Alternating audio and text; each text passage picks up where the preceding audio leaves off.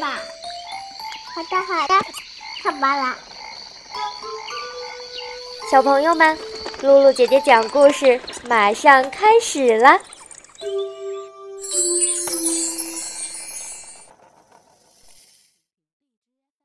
小朋友和大朋友们，你们好，欢迎来收听露露姐姐讲故事。我是你们的好朋友露露姐姐。上次我们讲到，卡斯帕尔试图在深夜逃跑，但是被大魔法师斯巴凯尔曼发现了，最终逃跑失败了。今天我们接着讲《大盗贼》的第十集，尽可能装傻。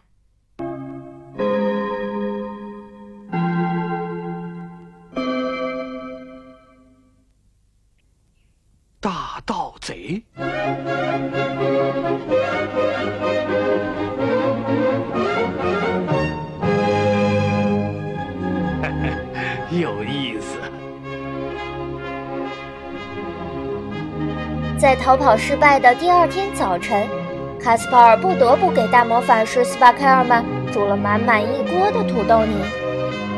斯巴开尔曼吃个精光，才放下手里的调羹，然后撩起他的魔袍一角，心满意足地擦了擦嘴。我吃什么呢？卡斯帕尔失望地问道。他本来希望斯巴开尔曼能给他剩一点儿的。别着急，我亲爱的。大魔法师打了一个响指，便来了一个面包，外加黄油和奶酪。你就吃这个，佐佩尔。他说道。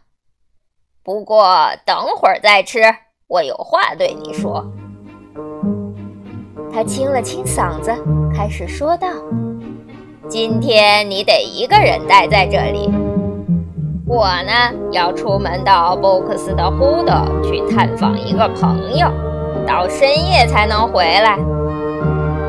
你要是肚子饿了，可以到食品储藏室去找你喜欢吃的东西。不过你的首要任务是干活。现在你得给我记住你今天的活儿。第一嘛，削六桶土豆皮儿，然后细细的切成薯条，呃，这是晚餐要用的。呃，第二，有三垛木头，你得把它们锯短、劈开，然后摞起来。第三，把厨房的地板好生擦洗一遍。第四，把菜园里的空菜洼深翻一次。现在你把我交代的重复一遍。您吩咐的。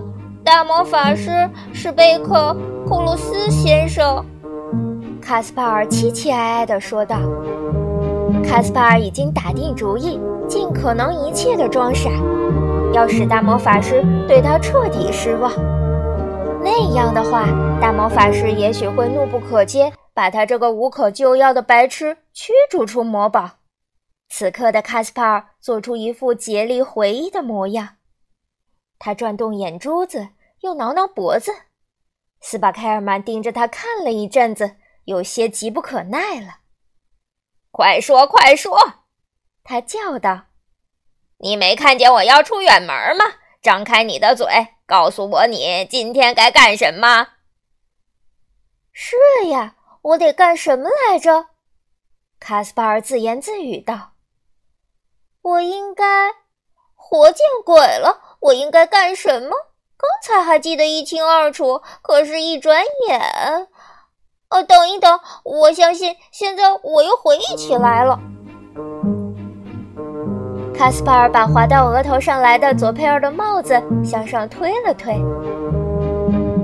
嗯，第一，我得把六桶马铃薯锯好、劈开，然后摞起来；第二，把三垛木头统统洗一遍；第三。把厨房的地板削好，切成细条，用来准备晚餐。第四嘛，闭上你的乌鸦嘴！大魔法师斯巴开尔曼吼道：“你你你，不要再胡扯了，不许再胡说八道！”卡斯帕尔一脸惊愕不解的样子。为什么不许说呢？他问道。因为因为你把一切都搅乱了，弄混了。重说，给我重新来说。嗯，那好吧，大魔法师克洛史乌兹可曼先生。哦，第一，我应该把六桶马铃薯挖出来；第二，把厨房地板锯短、劈开、摞起来；第三嘛，菜园里的空菜洼统统的擦洗一遍；第四，呃，这第四是什么来着？你个傻瓜！大魔法师斯巴克尔曼喊道：“笨蛋，白痴！”我又怎么了？卡斯帕尔问道。你怎么了？斯巴凯尔曼点点自己的脑门。你，你这里出了问题！你这个满脑袋稻草的大傻瓜！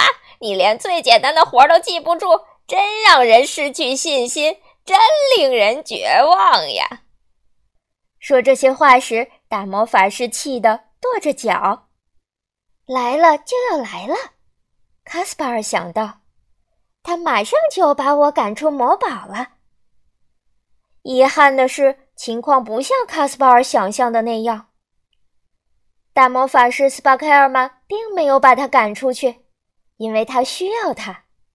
他伸手打了一个响指，凭空变来了一瓶白兰地。他张口咕咚咕咚灌了几大口，硬是把怒火压了下去。